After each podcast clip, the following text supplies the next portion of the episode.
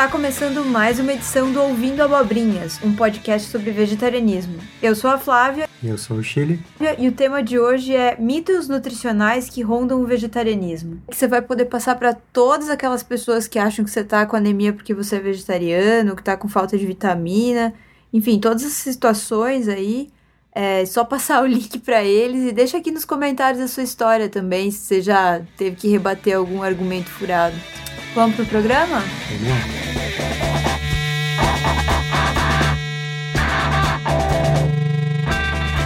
Quem está aqui para conversar conosco é a Astrid Pfeiffer, a nossa nutricionista. Então, para começar, Astrid, conta um pouco para a gente sobre como você virou vegetariana. Oi, Flávia. Oi, Carlos, tudo bem? Então, obrigada primeiro pelo convite. Eu me tornei vegetariana é, quando tinha 23 anos, então vai fazer há 10 anos, né, esse ano completa, e foi muito assim, pelos animais mesmo. A minha mãe já era vegetariana desde os 12 anos dela, então, eu já cresci sempre tendo em casa uma alimentação vegetariana e a não vegetariana. E depois eu fui fazer um curso de Ayurveda, né, que é uma medicina indiana, onde as pessoas já faziam yoga, é, meditação, e a maioria, a maior parte deles eram vegetarianos. Então, eu comecei a estudar um pouquinho mais, é, a entender um pouco mais a filosofia. Eu trabalhava no spa, que o spa também é era vegetariano, então, tudo isso foi fazendo com que eu prestasse um pouquinho mais de atenção nessa é, alimentação. E aí caiu mesmo a ficha né, da questão animal, que para mim foi essa a, não violência ao, anima, ao, animal, que a gente não precisa fazer, né, matar um animal, ter essa violência com ele para suprir, uh, não é nem a nossa necessidade, mas seria um, um, um luxo do nosso paladar, né? É, Exatamente. Você passou um período na, na Índia também. Isso, quando é, o curso da Ayurveda aqui no Brasil foram dois anos e no final eu fui para a Índia, fiquei lá morando durante quase cinco meses para estudar mais sobre a nutrição ayurvédica e foi muito interessante, assim, foi uma eu, eu, sempre falo, a Índia ou você ama ou você odeia. E eu só daqui amo. É, então, para mim foi muito especial, assim. E praticamente a Índia inteira é vegetariana, né? Só em algumas cidades que você encontra carne e tal, mas são, são poucos. Então, é, esse mito não existe lá. É o mito de que, meu Deus, você come carne. Lá é o contrário, né? Do, das cidades. Então, é muito gostoso. E como é que foi a, o teu período na faculdade de nutrição, assim? Você já era vegetariana? Como que eram as aulas? Tinha alguma abordagem em relação a isso? Em alguma disciplina, não? Então, todo mundo me pergunta isso, né? Mas quando eu fazia a faculdade, eu não era vegetariana. Ah. Eu, quando, é, quando eu terminei a faculdade, eu, me, eu virei vegetariana. e a faculdade te ajudou, assim, nessa não, parte, não? Não, ela me deixou desesperada, porque a gente eu lembro até hoje, teve uma aula só com dietas, eram dietas assim mais diferentes, específicas, alguma coisa assim, eu não me recordo o título. E em um minuto apareceu vegetarianismo, falta de B12 e ferro. Pronto, acabou, né? é, se não deu, você piscou, já passou o slide. Então, e sempre muito proteína, proteína, proteína, proteína. Até quando eu me tornei vegetariana, eu fiquei realmente em dúvida da onde eu vou tirar minha proteína, da o que que eu vou comer, tá suprindo ou não tá? E eu fiquei com medo mesmo no início.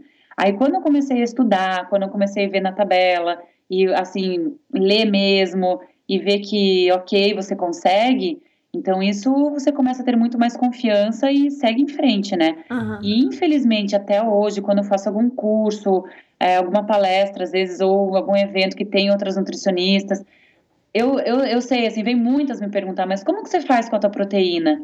E o teu ferro? Ah, mas daí você fica em deficiência, mas você tem anemia? Então ainda é complicado. Ainda existem os mitos, né? Ah, é. Não vai acabar tão cedo, a gente sabe, né? Mas, mas a... a... gente já evoluiu muito, Já, viu? já. E assim, você falou que sua mãe é vegetariana desde que ela era criança, tu, tudo. E você, enquanto estava estudando nutrição, não pensava, meu Deus, a minha mãe deve estar tá com mil deficiências, mil problemas. Existia essa preocupação? Você conversava com ela, assim? Então, era muito engraçado, porque eu cuidava muito da comida. Mas eu não me preocupava se ela era vegetariana ou não. porque sempre foi uma alimentação muito saudável. Eu lembro assim, eu criança, é, a, a, o, a recordação que eu tenho da alimentação sempre foi a, arroz integral, mel, que tinha mel orgânico, que era, que era do meu pai da fazenda, que uhum. tinha frutas orgânicas, verduras orgânicas, é, pão integral, tudo era integral, assim, né? E até hoje é. Então, ele sempre, eu sempre tinha muito mais o cuidado com a alimentação do que com o próprio vegetarianismo. Aham. Uhum. A gente fez essa semana pão de queijo com uma receita do teu livro. E o legal é que o teu livro é o único livro que a gente tem, de, não só de vegetarianismo não, mas que tem a tabela receita e a tabela nutricional do lado.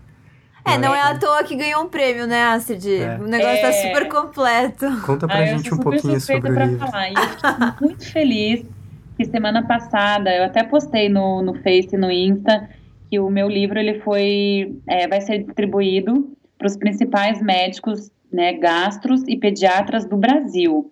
Sensacional. Então, é, então assim, pensa, uma, um livro de culinária vegana indo para os médicos do Brasil inteiro. Então, realmente é um avanço aí que, que eu tenho, que a gente tem, né, na, na, na com o vegetarianismo e que eu realmente fiquei muito feliz, assim. Que legal. Vitória! É, uhul! Mas o livro foi premiado antes também, né? Foi. Ele ganhou o prêmio, foi em 2011, 2012 como o segundo melhor livro de culinária vegetariana do mundo. Então, também são coisas assim que eu nunca imaginei que pudesse acontecer e aconteceram e eu falo assim, nossa, até hoje o meu livro traz muitos presentes assim para mim, tanto nessas premiações, como eu recebo muito e-mail, os pacientes ou amigos ou quem não me conhece às vezes me encontra em alguma loja, sabe que sou eu, fala, puxa, eu fiz aquela receita, ou nossa, eu fiz uma, a, o teu livro inteiro em tantos meses, emagreci tanto, e diminui meu colesterol, e arrumou isso, e arrumou aquilo. Então você vê assim como realmente o livro ele abrange todas as pessoas do Brasil inteiro. Tem gente até morando fora que faz as receitas, então é muito legal. E você já está pensando no livro novo, Astrid? Já, já estou pensando sim. Saiu agora também o livro do meu irmão, que é só que é a culinária ovo-lacto vegetariana. E, e isso vai o lançamento agora vai ser em agosto. Ele vai divulgar depois também. Eu fiz a participação com a parte nutricional, ficou muito legal. Alimentos também mais saudáveis e é, então eu estava com esse projeto com ele, mas agora já vou começar com o meu projeto também. Legal. Quer adiantar alguma coisinha aí? Será surpresa. Ah. Mas eu posso adiantar que eu tô apaixonada, assim, eu tô sério, é meu xodózinho tá sendo esse segundo livro. Tá muito legal. Tem que convidar a gente pra produção, a gente pode degustar também. a gente pode segurar rebatedor. É. é. a minha vizinha que tá feliz, viu? Ela não é nem vegetariana, mas ela adora as comidinhas. que legal. Bom, Astrid, agora partindo para a pauta, né? Quais são os principais mitos que rondam o vegetarianismo?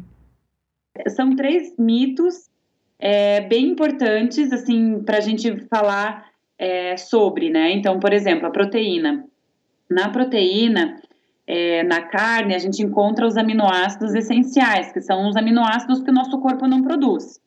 Então, eles se encontram, esses aminoácidos, todos na carne. Por isso que eles falam que ah, a pessoa não pode ficar sem carne, ela tem que comer, é, pelo menos durante o dia dela ali, alguma porção.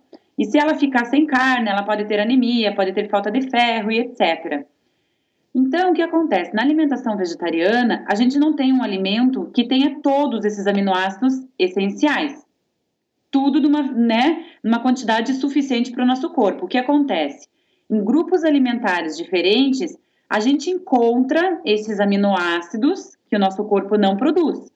Só que, por exemplo, no grupo do feijão, na, das leguminosas, que são feijão, ervilha, lentilha, grande bico, feijão preto, feijão branco, a gente encontra aminoácidos mais específicos E no grupo dos cereais integrais, a gente encontra também outros aminoácidos em quantidades maiores. Então, quando a gente faz a junção desses grupos alimentares, ou desses alimentos, ou de outros alimentos durante o dia, a gente fecha tranquilamente a nossa proteína. Não existe falta proteica. A gente tem aminoácidos nesses alimentos, em todos, só que um em quantidade um pouquinho maior que o outro. Então, quando a gente faz essa junção, que a gente tem uma quantidade suficiente durante o dia. Hum, bacana. Por isso que o prato típico brasileiro do arroz e feijão já é um prato completo, digamos.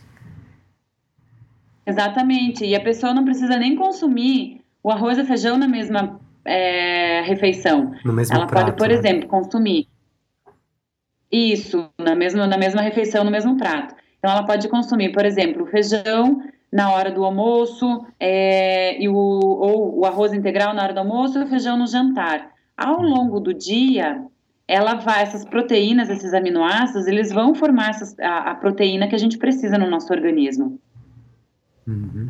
E existe assim, qual, qual é a diferença entre você digerir, digamos, os aminoácidos da carne e o, os que, tão, que a gente encontra nos alimentos vegetais? Assim, o nosso corpo trabalha de um jeito diferente? É, porque a dieta vegetariana tem os seus benefícios diante da, da, vie- da, da dieta onívora, Onívora. né? E na, na relação da proteína, vocês estão. É, só da proteína. Porque da gordura e tudo mais, a gente meio que sabe que, né, gordura animal é um negócio tenso. Mas a digestão da proteína tem alguma diferença? Então, na verdade, é, ele tem até alguns artigos que eles mostram, né? Por exemplo, a digestibilidade da proteína, é, a, a quantidade que você está eliminando. é, então, eles falam assim também do valor biológico, que hoje não é tão utilizado. Então, na verdade, esses estudos, eles são feitos de acordo com a quantidade de proteína que você ingere e a quantidade de proteína que você está eliminando. Ou também, para ver é, o valor biológico, eles veem é, o alimento separado e também eles pegaram uma fonte que é o ovo, que é uma fonte rica em aminoácidos. Então, essas, na verdade, esses parâmetros que eles têm para avaliar a proteína animal ou vegetal e falar se ela é boa ou não, esses parâmetros não são tão suficientes, né? São mais do que ultrapassados. O que a gente sabe é que a, a- a carne, pela composição dela, que tem gordura saturada, ela vai ser sim uma proteína um pouquinho, né? E a gordura um pouquinho mais difícil a digestão dela do que o alimento vegetal, né? Mas a quantidade que, que você vai ter ali do, da proteína vegetal, você vai digerir ela normalmente também. Às vezes o que a gente consome de proteína na carne é demais para o nosso organismo, tá em excesso ou não. existe uma, uma recomendação pela Organização Mundial de Saúde, né? E até pelo Ministério da Saúde. Então, eles preconizam lá, como você tem os grupos alimentares, que seriam da pirâmide dos alimentos, por exemplo, né? O cereal integral, a, a base, né? Carboidrato, frutas, verduras, leite e derivados, e assim vai. Eles também têm uma preconização da quantidade de carne, que seria em torno de 100 a 110 gramas ao dia. O que acontece é que normalmente, ou a maior parte das pessoas, elas têm um consumo muito maior de carne do que o recomendado. E esse excesso que vai exceder também tanto a proteína como a gordura, e por isso que pode desenvolver, por isso que os estudos também mostram, né, e pode desenvolver outras doenças com as pessoas que têm esse excesso do consumo de carne. Mas se você pegar o consumo adequado de carne e comparar com uma dieta vegetariana saudável, é mais do que claro que a pessoa que tem uma alimentação vegetariana saudável, ela tem uma maior qualidade de vida e assim de saúde do que a pessoa que come carne. E aí, assim, vamos supor que quem tá ouvindo a gente quer saber, né? É, pô, eu não sou vegetariano, então se eu tirar a carne do meu prato, quer dizer que eu tenho que comer mais leguminosas ou mais cereais integrais? É, existe alguma fórmula, digamos, entre aspas, é, de substituição, assim, para você saber que tá comendo direitinho? É. Porque o que acontece é que às vezes eles trocam a carne pela soja, né? Tirei um bife. Ou tira a carne e come batata. um bife de soja. come batata. É, ou, ou queijos, né? Queijo é, ou eles vão muito pro queijo, né? Porque assim, e, e, é verdade, eu também já passei assim por essa situação, porque quando você para de comer carne, você vai sair em algum lugar, o que que tem? É massa, é nhoque, é ravioli, é qualquer né? Com queijo, tudo é queijo, tudo é queijo, tudo é queijo, é batata, é arroz, é batata frita, é. então é. a gente fica mesmo, né? Sem ter essa opção. E quem está iniciando fica perdido no início. Depois que você vai se acostumando, que você vai já sabendo alguns restaurantes, vai preparando, então muda. Quando você corta a carne, já tem algumas tabelas e já tem alguns estudos mostrando, fazendo a comparação de quem só retira a carne da alimentação sem substituir por nada. E eles fizeram esse cálculo, até tem, se eu não me engano, no site da Sociedade Vegetariana Brasileira, tem esses cálculos também. Então, quando você, eles pegaram uma pessoa de 70 é, quilos, mais ou menos, e fizeram essa, essa retirada, esses cálculos em cima disso. Então, mostra que a pessoa, mesmo ela não substituindo por nada, a carne, ela não tem deficiência proteica. Mas, se você quiser, o melhor substituto que tem né, fizer a inversão, tirar a carne, acrescentar as leguminosas, o grupo do feijão, você fecha também tranquilamente a quantidade de proteína, uma quantidade suficiente para o nosso organismo, inclusive para as pessoas que fazem atividade física, diferentes de triatletas ou fisiculturistas, né? Uhum. Hoje eu tava de bobeira no Facebook e daí uma amiga minha tinha postado alguma coisa, começou uma discussão sobre vegetarianismo. E uma das mulheres comentou assim: Ah, meu médico me mandou comer mais carne vermelha, inclusive. Tipo, querendo dizer assim: os médicos estão certos, né? Vocês estão todos errados. Não, tudo bem, eu concordo que eu, vários médicos já me mandaram comer mais carne vermelha. Daí a gente perguntou por quê. Ela, para aumentar os glóbulos, sei lá que glóbulos que era. Vermelho. Era os glóbulos vermelhos, é. Então, é. Não, faz sentido isso? Não tinha. Não, mas isso? assim. Não. Poxa, mas aí você vai comer mais carne do que você já come, você vai ficar com o colesterol lá em cima. Então, mas eles não fazem essa associação, Flávia, porque assim. Gente do céu, que medo! Sério, como pode?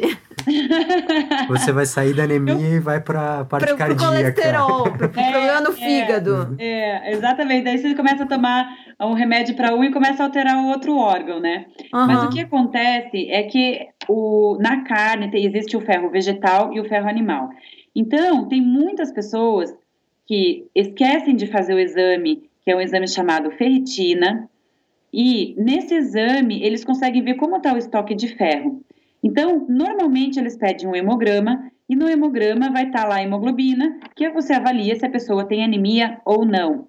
Anemia e deficiência de ferro são coisas diferentes, tá? Tá. Anemia pode ser por vários motivos. Pode ser por falta de ferro, pode ser algum problema na tireoide, de rim, pode ser B9, B12 e etc. Então, o que acontece? Ah, deu anemia? Eles pensam assim: qual é o alimento, entre aspas, mais rico em ferro? Carne. Por quê? Porque o ferro da carne é o ferro animal, que é o melhor absorvido. Então, o que acontece? Se você pegar a tabela nutricional e observar lá a quantidade de ferro na carne e nas leguminosas. Então, por exemplo, você vai pegar lá em 100 gramas de carne, mais ou menos, tá? Só para ter uma média. É, 60% do ferro da carne é vegetal. Nossa. Bom, pois é.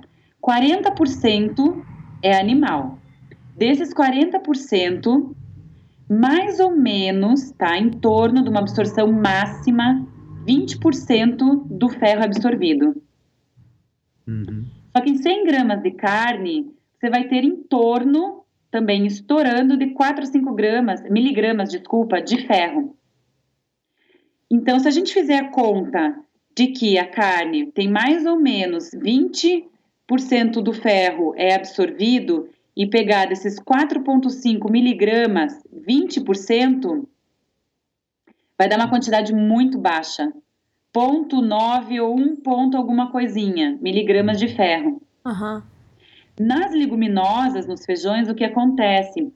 É, a gente tem uma quantidade muito maior de ferro. Chega em torno até de 15 miligramas, mais ou menos, 13 miligramas, tá? Como ela é um pouquinho baixa, que depende muito de alimento para alimento. Mas mesmo assim, a gente tem uma absorção menor desse ferro, que chega em torno de 10%.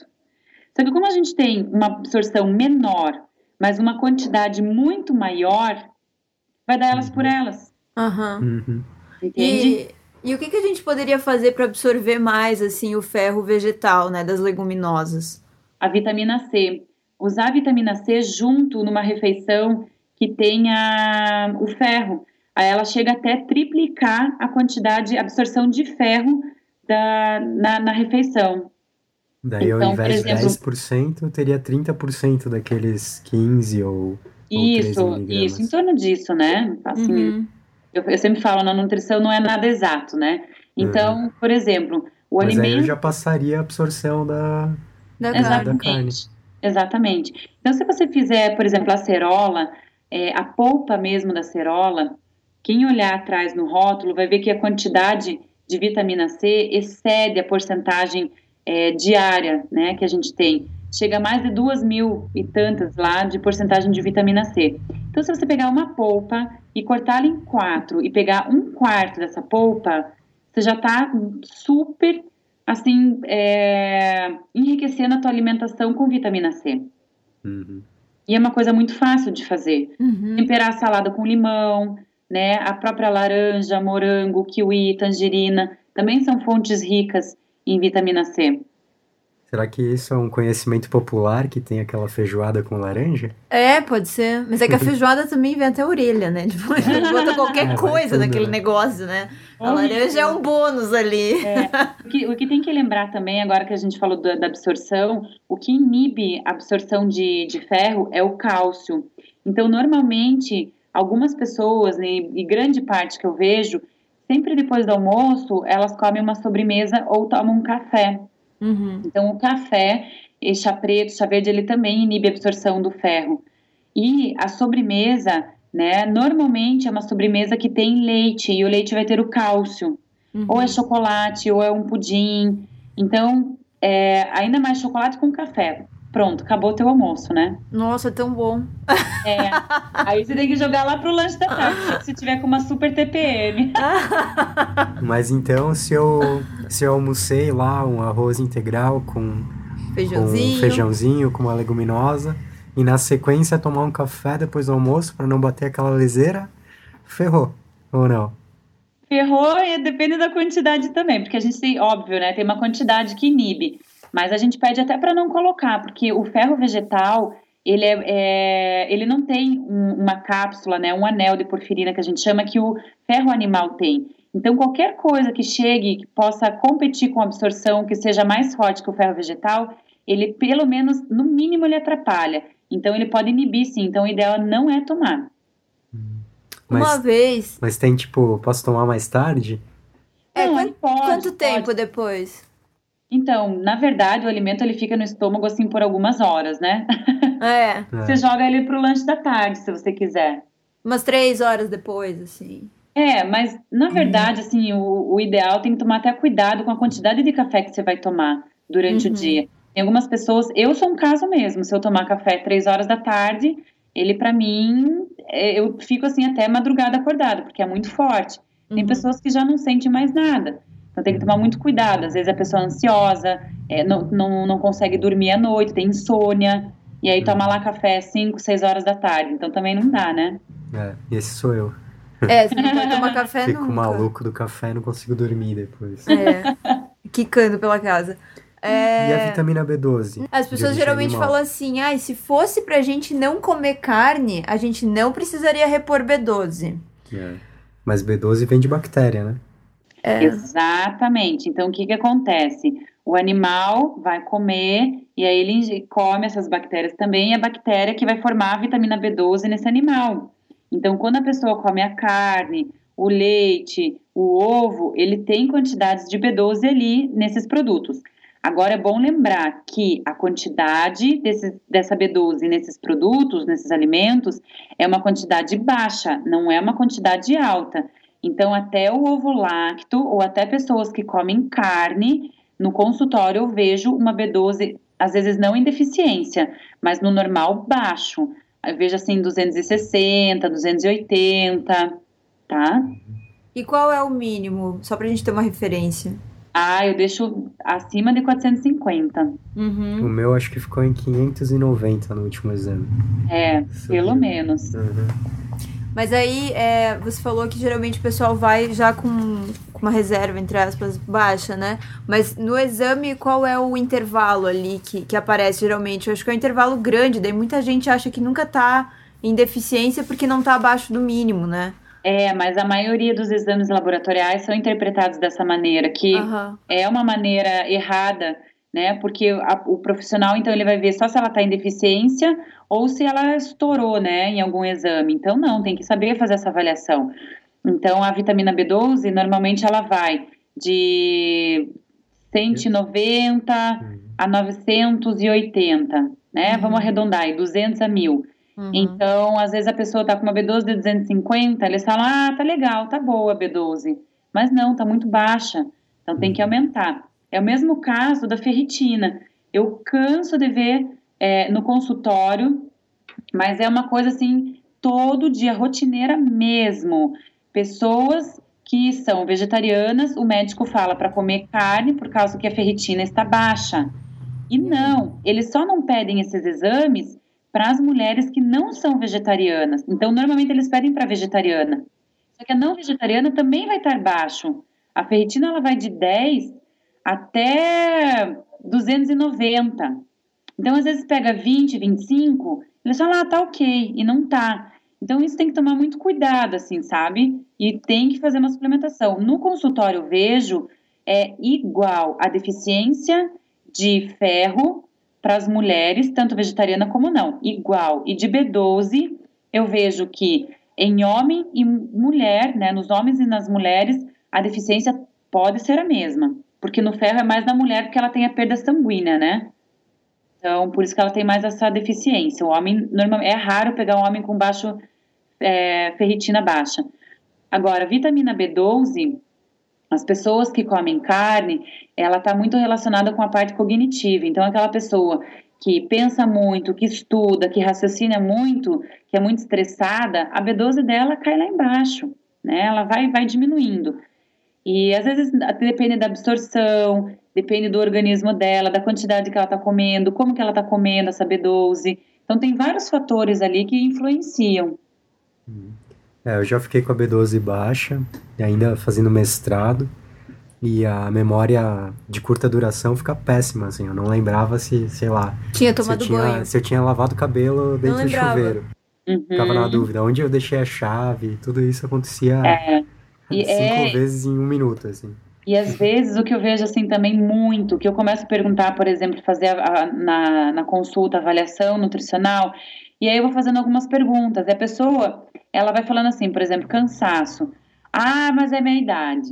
Ah, por exemplo, tontura. Ah, é labirintite.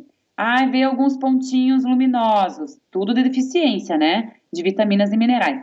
Ah, eu fui no oftalmo. Tristeza sem causa aparente. Ah, eu já tô tomando antidepressivo. Então, às vezes, a pessoa não descobre que é só essa deficiência. É simples, né? Uhum. De, de, de avaliar. E às vezes ela tá passando com quatro, cinco profissionais para tá, que, na verdade, não tá nem tratando realmente a causa. Então, isso é muito comum também que, que eu vejo no, no consultório. É, isso aconteceu comigo, né? Eu já tinha ido É. em um milhão de, de- de especialistas e quando eu comecei a, a repor, né? Uhum. Nossa, é outra, outra vida. É. É, exatamente. A pessoa sente muito, muita diferença, né? Então, você sente a disposição, a energia, a memória, tudo se fica melhor. É, a gente falou aí de, de duas coisas que dá pra suplementar, inclusive, né, Astrid? A B12 e, e o ferro, que nem eu tô fazendo isso, né? Eu tô suplementando. Aí a proteína a gente encontra na alimentação. São mitos bem fáceis, fáceis de, de você desmentir, né? E o suplemento não é Sim. nada animal, né? E outra, como eu falei, as pessoas que comem carne, elas também têm essa baixa tanto da ferritina como às vezes da B12. Só que elas não fazem o exame, né? Uhum. Porque elas pensam que, ah, não, é só vegetariano que tem que fazer. A maior parte, a grande, né, a parte da, das pessoas. E o médico realmente, às vezes, ou um outro profissional, um outro nutricionista, às vezes ele esquece mesmo de, de pedir, porque não é da rotina dele isso. Uhum. Agora, quando é vegetariano, opa, assusta, tem deficiência de tudo, então vamos pedir todos os exames. Uhum. não, e daí qualquer coisa que acontece com você, tipo, resfriei. É. Meu Deus, você não come direito. É por isso que você tá doente. Eu só tô é. resfriada. Em um dia passa e todo mundo fica uma semana encostado. Acho incrível isso. E às vezes vem pacientes que eles já vêm com exames laboratoriais na primeira consulta. E eles falam assim: ah, eu quero me tornar vegetariana. E ele vem acompanhado. Aí eu falo assim, eu vejo a deficiência, né? Eu falo, ai, graças a Deus você veio antes de se tornar vegetariana, porque aqui já mostra a deficiência, porque senão eles iam falar, se você fizer seu exame depois de se tornar vegetariana, eles iam falar que você tá assim porque você é vegetariana. Uhum. Né? Então, é, hoje eu falo assim também que não é falta de informação, é falta de atualização do profissional. Legal, acho que a gente já fechou os mitos. Agora vamos pro bloco de indicações. Vou eu primeiro, então. Ah, a gente vou... já vai indicar o teu livro, né? Esse, já, esse já fica. Já tá indicado, meta já. indicado já. a gente põe o link também. Se tiver alguma loja virtual, alguma coisa para comprar, a gente põe o link. É, bom, então parte das indicações eu começo. Eu li em julho um livro que eu gostei muito, é, chorei de rir assim, em vários momentos. É um livro que chama Calor, do Bill Bufford. Ele saiu pela Companhia das Letras em 2007, se eu não me engano. E é a história de um escritor, né, um jornalista, escritor é, americano que largou o emprego dele de 20 anos, um salário bom, para se enfiar numa cozinha e começar de baixo, assim, sem ganhar nada, é, lavando a louça para depois picar cebola, para depois não sei o quê, porque ele queria fazer o perfil de um chefe italo-americano chamado, chamado Mario Batali. E o cara é muito engraçado, assim. É um livro que dá até uma aflição, às vezes, de tanta merda que acontece. Bom, eu vou indicar, então, já que a gente vai sair do, do vegetarianismo, eu vou indicar o livro do, acho que é o último, do Drauzio Varela, que é Correr, o exercício, a cidade e o desafio da maratona. Bom, eu sou fã do Drauzio Varela, então eu sou bem suspeito, eu já li quase tudo que ele escreveu. Ele encontra um colega e o colega dele diz: Ó, oh, se prepara que a partir dos 50 é só para baixo, né? Só ladeira abaixo. Aí, pra, pra desmentir isso, ele diz: é, então tá, então eu vou fazer 50 no ano que vem e já vou correr minha primeira maratona para provar que esse cara tá errado. e hoje ele tá com 70 anos e ele continua correndo, às vezes duas, duas maratonas por ano. Então eu sou fã do cara, porque o cara, além de, de ser produtor audiovisual, coisa que eu gosto também, além de ser pesquisador e ser ativo em publicação, de trabalhar, acho que no Sírio-Libanês e ainda ter um um consultório próprio, o cara ainda corre duas maratonas por ano com é 70 máquina. anos. Então, legal. o legal do livro é que ele vai intercalando tipo artigos científicos que falam sobre o efeito da corrida na, na tua saúde e alguns mitos também, como ah, teu joelho vai vai se ferrar, não, né, é mito. Daí ele vai colocando os artigos científicos e vai contando crônicas da, da, da história ali. E também é um livro da Companhia das Letras, saiu em 2015, né? Uhum. Pra quem quiser procurar. Astrid, sua vez, indique algo. Então, eu, eu tava né, pensando, para fechar a tríade, a Flávia falou da alimentação, o Carlos falou da atividade física, e eu vou falar do corpo, do espírito e da mente. Então, eu li um livro que ele é chamado O Poder do Agora. Não sei se vocês já leram. Não. É um livro muito legal. Eu indico para pacientes, para as pessoas, porque é um livro que ele fala muito a, a experiência né, de um rapaz que ele tinha é, ansiedade e essa, essas crises de ansiedade, que eram crises de pânico, ele numa dessas crises ele se iluminou. Então ele conta todo esse processo dele e hoje ele é um mestre, né? Então, ele conta sobre a ansiedade, sobre a depressão, ele ensina as pessoas a fazerem alguns exercícios e a se conhecerem um pouco mais. E isso é extremamente importante se a gente vincular com a alimentação. Por quê? Porque mesmo sendo vegetariano ou não, às vezes a pessoa ela tem uma ansiedade, uma compulsão, ela sempre joga para o alimento, né? Uma depressão. Então, quando você tem consciência do teu corpo, é, da tua alma, da tua mente. Você começa a ter mais consciência é, do alimento que você está ingerindo e também sim do alimento ser é, animal ou não, né? Desse não sofrimento. Então uhum. é um livro muito interessante. Legal. Sensacional. Você lembra o nome do autor, não? Ah, é um nome bem difícil, Flá. Não tá. lembro. Assim, é... até depois eu posso passar para vocês uhum. e vocês uhum. colocam ali, ou você fala depois o nome do autor na gravaçãozinha. É. Tá. A gente coloca no, A gente deixa tudo linkadinho abaixo, daí eu é, procuro e... Ele é fantástico. Tá então tá, então nos vemos semana ou quinzena uhum. que vem. Nos é. vemos não, nos ouvimos. É, e obrigado por ter Obrigada. atendido a gente. Eu que agradeço, foi super legal e divertido participar com vocês. Um beijo grande. Beijo. Beijo. Namastê. Namastê. tchau. tchau, tchau. tchau